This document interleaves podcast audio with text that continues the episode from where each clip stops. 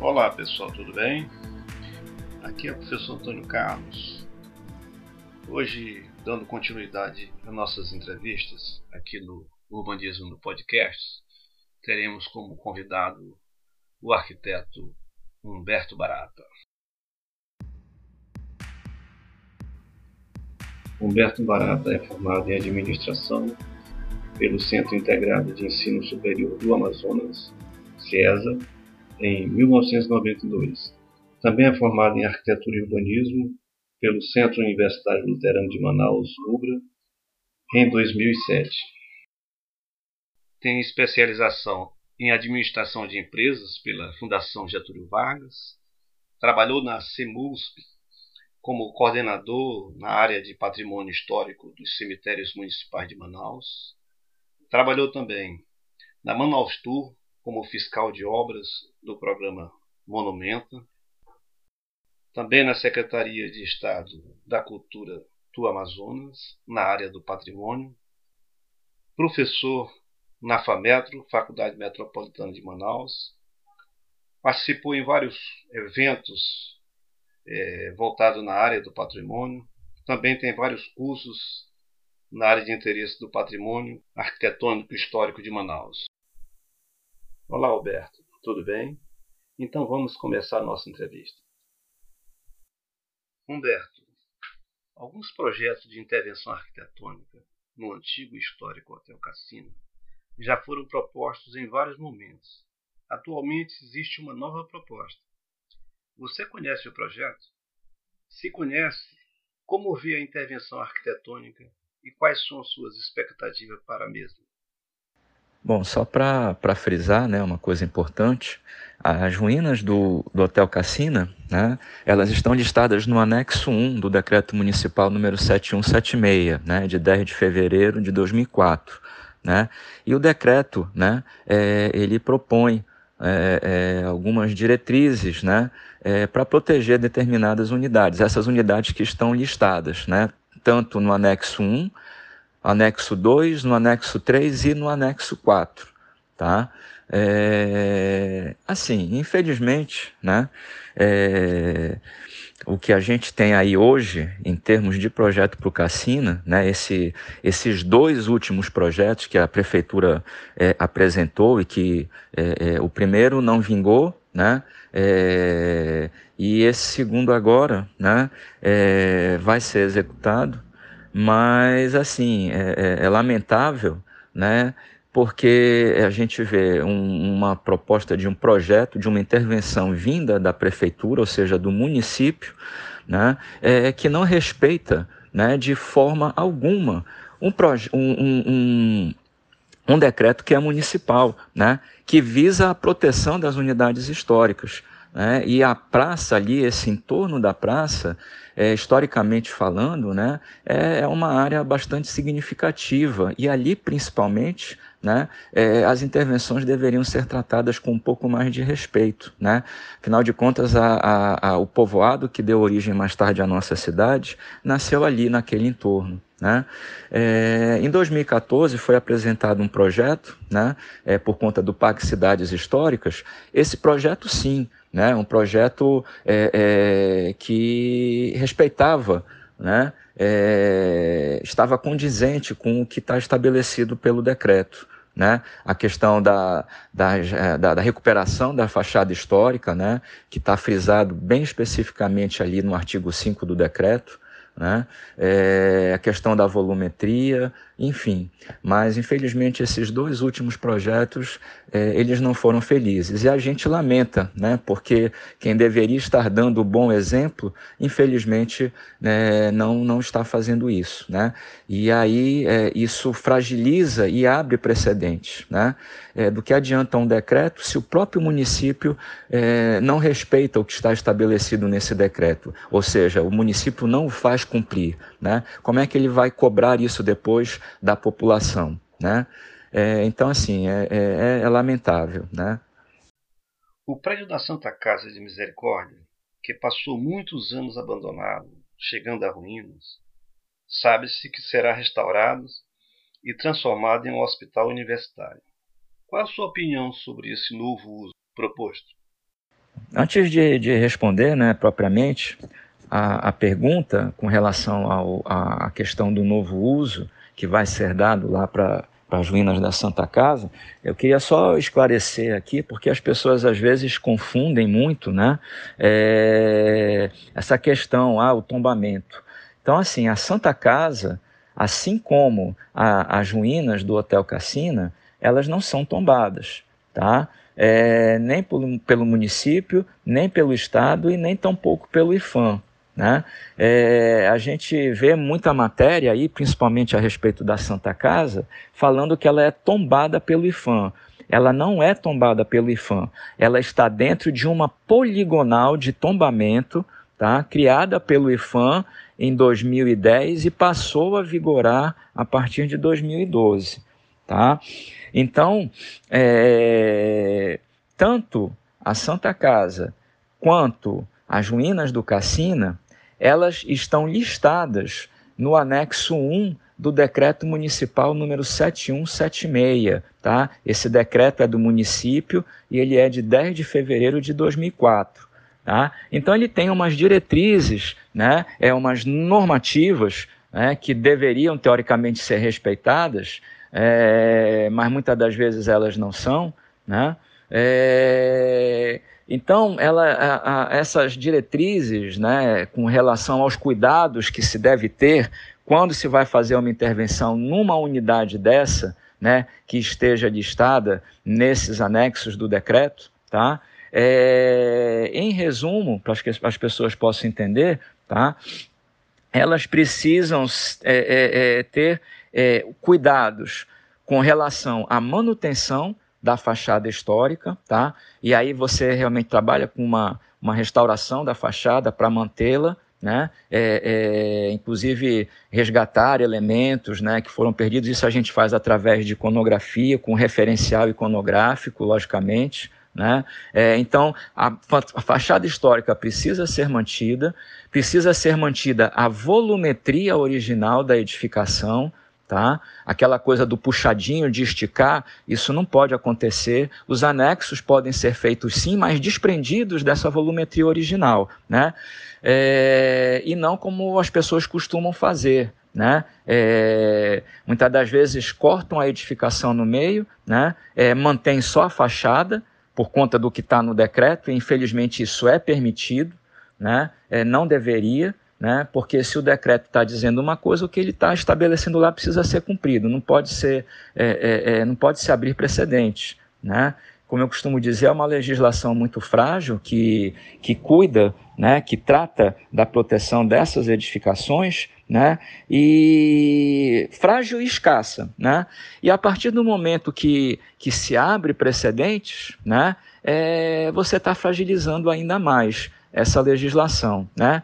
Então eu penso da seguinte forma: ou se trabalha com uma legislação que realmente proteja né? E aí você não pode abrir precedente algum, ou então você não trabalha. Essa história de fazer de conta que, que, que tem um interesse pelo patrimônio, pela preservação do patrimônio histórico da nossa cidade, isso aí para mim não faz sentido algum, tá? Mas, enfim, né? então essas coisas precisam ser mantidas. E também a questão da volumetria da cobertura, tá? Se a gente tem uma cobertura lá de uma edificação dessa, que se conhece né, a inclinação, o caimento das águas e tal, a gente não pode alterar, né? Tem que ser mantida a volumetria. E ainda, se, de preferência, né, se ela tiver a cobertura original em, cera, em telha cerâmica, né, manter essas telhas cerâmicas lá. Tá? É, então, com relação à pergunta propriamente dita, depois de de, de dar uma pincelada né, e, e dar esses esclarecimentos, é, eu, eu não sei a, até que ponto né, a gente já vê o nosso, o nosso centro histórico é, é, é, é com tantos problemas, né, questão de mobilidade, enfim, tudo isso já como, como qualquer centro histórico por si só, né, já é uma, uma área problemática, né? eu, eu não sei até que ponto a, a criação de um hospital universitário né, em pleno centro histórico da cidade, a demanda que, que esse hospital vai gerar né, para acesso de pessoas, enfim, eu não sei até que ponto isso seria salutar para o nosso centro histórico, né? Não sei até que ponto, né? Então isso isso me preocupa um pouco, né? É, é, são questões outras que precisam ser vistas, né, de uma forma mais abrangente, né, urbanisticamente falando. E aí a gente sabe que é, é, é, são várias questões que precisam ser levadas em consideração. Tá? Humberto, me diga uma coisa. Manaus ainda tem um acervo grande de prédios antigos, alguns da época áurea da borracha. Sabe-se que muitos foram demolidos na calada da noite. Você acha que essas atitudes são devido à falta de conhecimento de suas histórias, ou por ser considerado apenas um prédio velho, ou ainda por falta de uma fiscalização de órgãos competentes? Eu, eu acho que é é um pouquinho de cada coisa e algo mais, sabe? Ainda existe aquele o algo mais, né? É, esse algo mais, entre outros, a gente pode citar a questão da especulação imobiliária, né? Então, infelizmente, né, isso contribui bastante né, para esse, esse, esse desrespeito, essa falta de cuidado né, que a gente precisa ter com, com a, essas edificações que, que estão aqui no nosso centro histórico. Né? É, a gente vê muitas das vezes atitudes do próprio município, né? É, como eu mencionei, a questão do decreto municipal, a gente vê a municipalidade apresentando projetos né, é, que vão completamente contra os princípios que estão estabelecidos pelo decreto. Né? Então, eu acho que é, é precisa começar daí.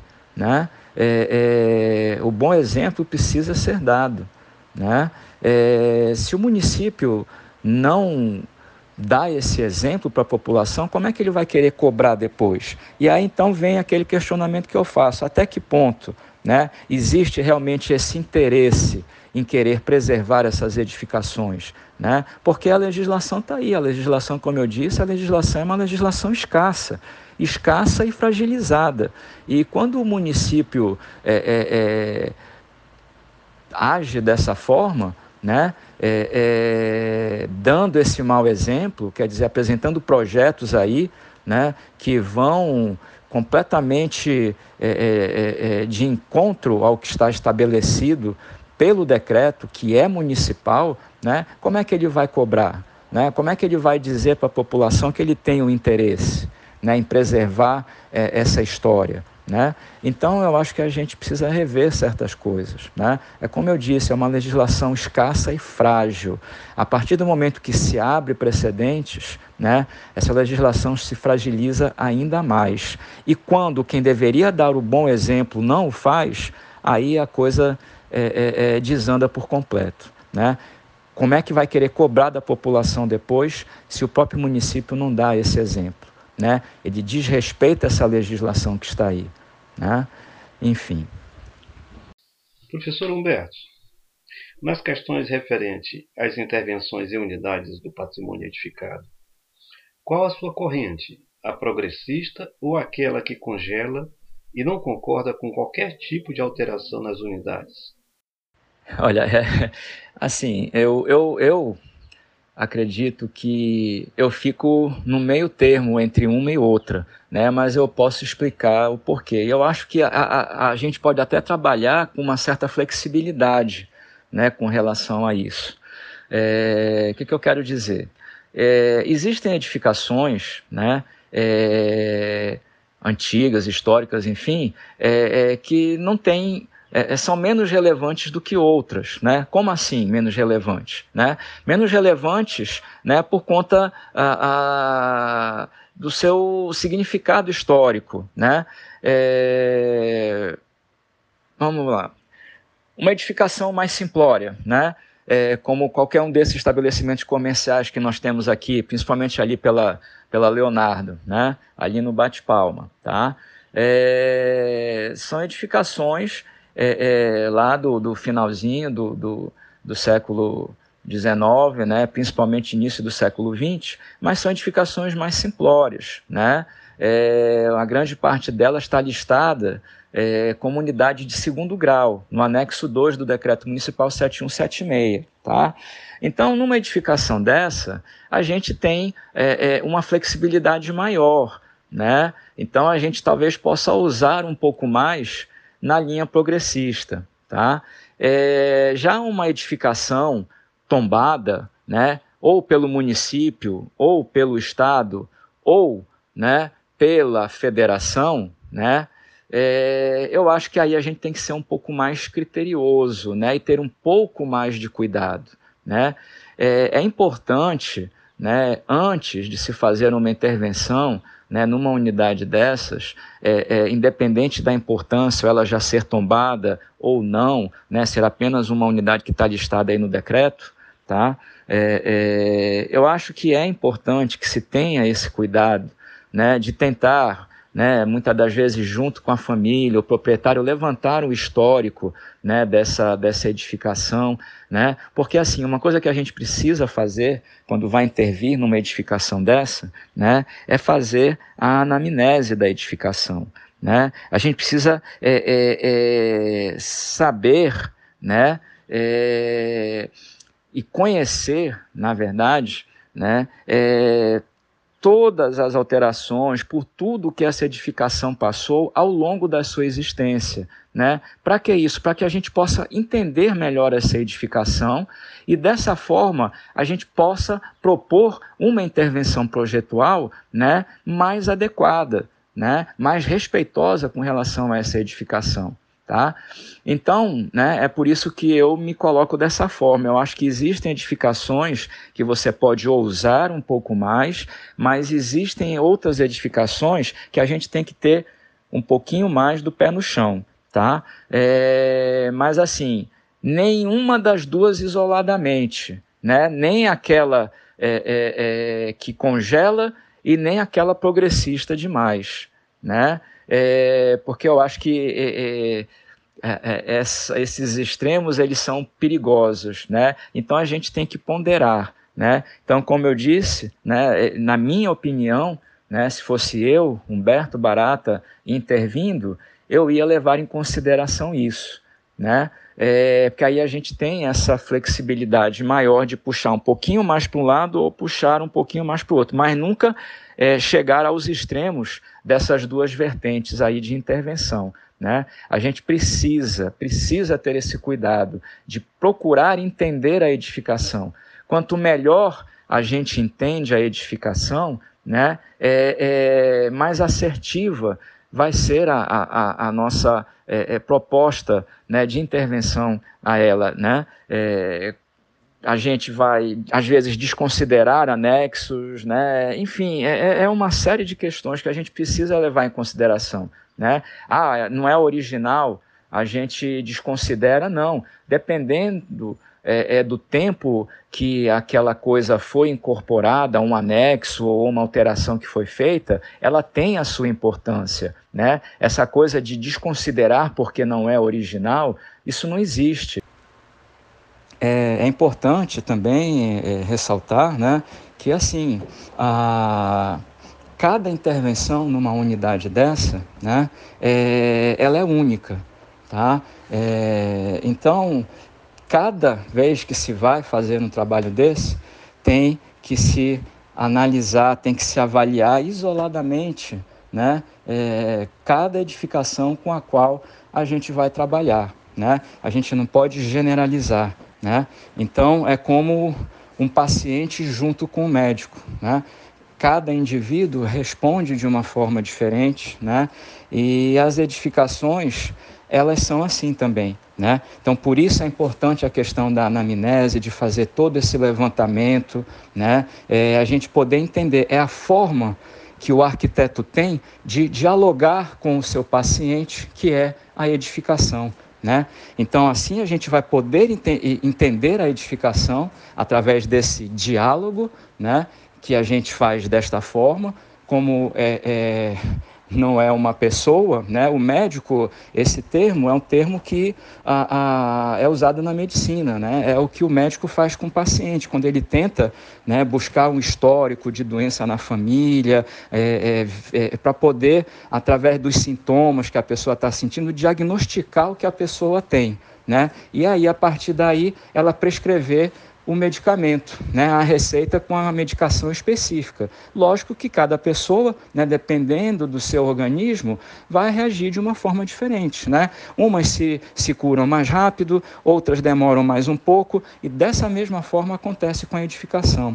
Então, através dessa pesquisa que a gente faz, né, essa pesquisa histórica, essa conversa com, com o proprietário, muitas das vezes, né, a pesquisa iconográfica, é a forma que, a, que nós arquitetos temos de estabelecer esse diálogo com a edificação e aí a gente poder entender o que aconteceu com ela ao longo de todos esses anos da sua existência, até o momento daquela intervenção, né, para a gente poder prescrever uma receita mais apropriada, mais adequada.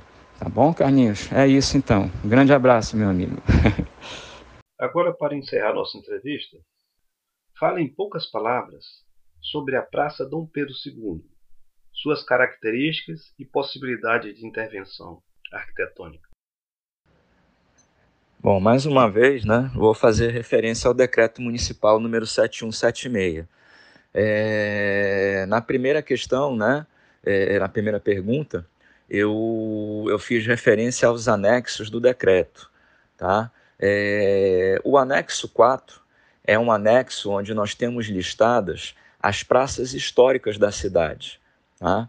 É, então, assim como as unidades, né, as edificações que estão listadas no anexo 1, no anexo 2 e o conjunto de edificações listados no anexo 4, que fazem parte lá do complexo do Porto, né, é, as praças históricas elas têm é, é, características né, é, de época marcantes, né, e por conta dessas características é que elas estão listadas no decreto, né, para que essas características sejam preservadas, né, são características que nos remetem a ambiências é, é, de época, né, dessas praças. E na Praça Dom Pedro II, né, que é lá do finalzinho do século XIX, uma das características mais marcantes é a questão do, do piso em terra batida. Né?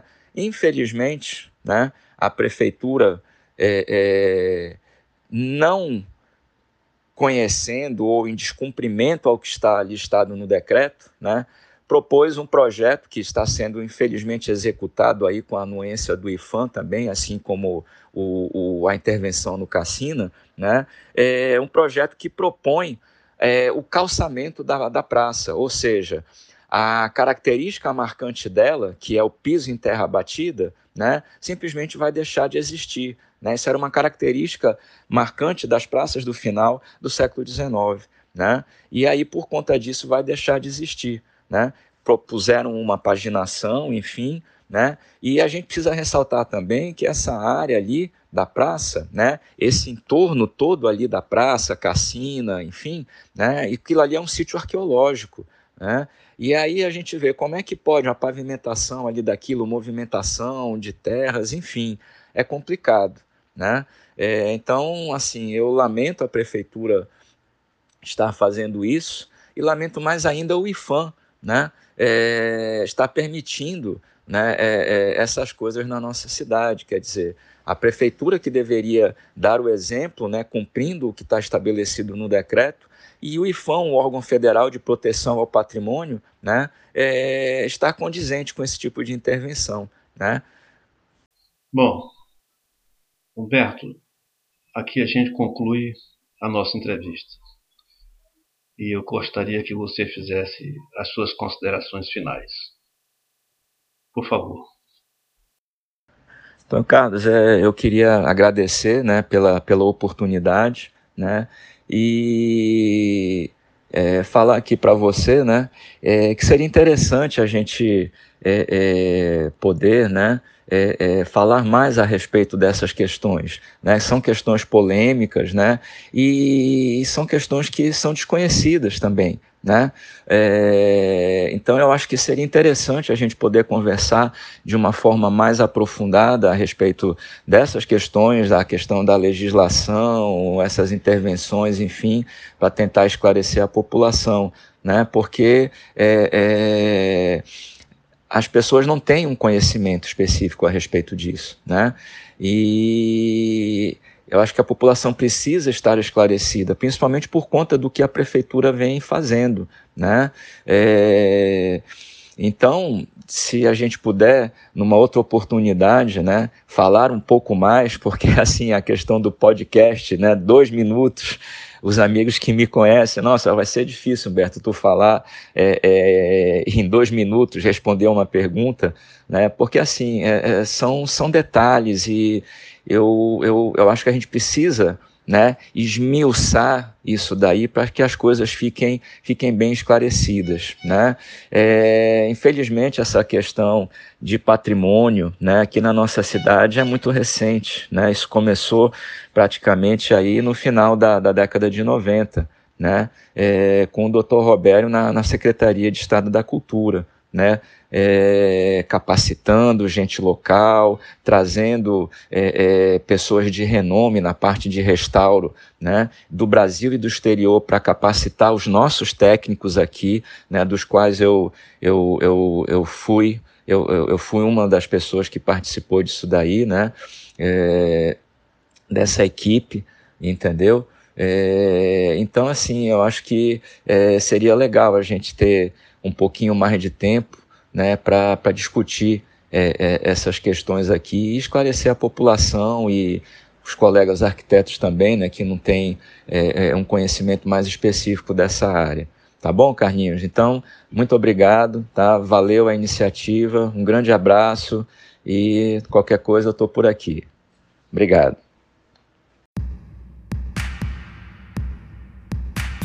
Bom, Berto, chegamos ao final da nossa entrevista. É, gostaria de agradecer muito a você pela sua participação, as suas explicações bem fundamentadas. Espero que uma outra vez a gente tenha mais tempo para mostrar mais esse conhecimento sobre essas questões relacionadas ao patrimônio histórico e arquitetônico aqui de Manaus. Então ficamos por aqui. Até a próxima entrevista e um grande abraço a todos.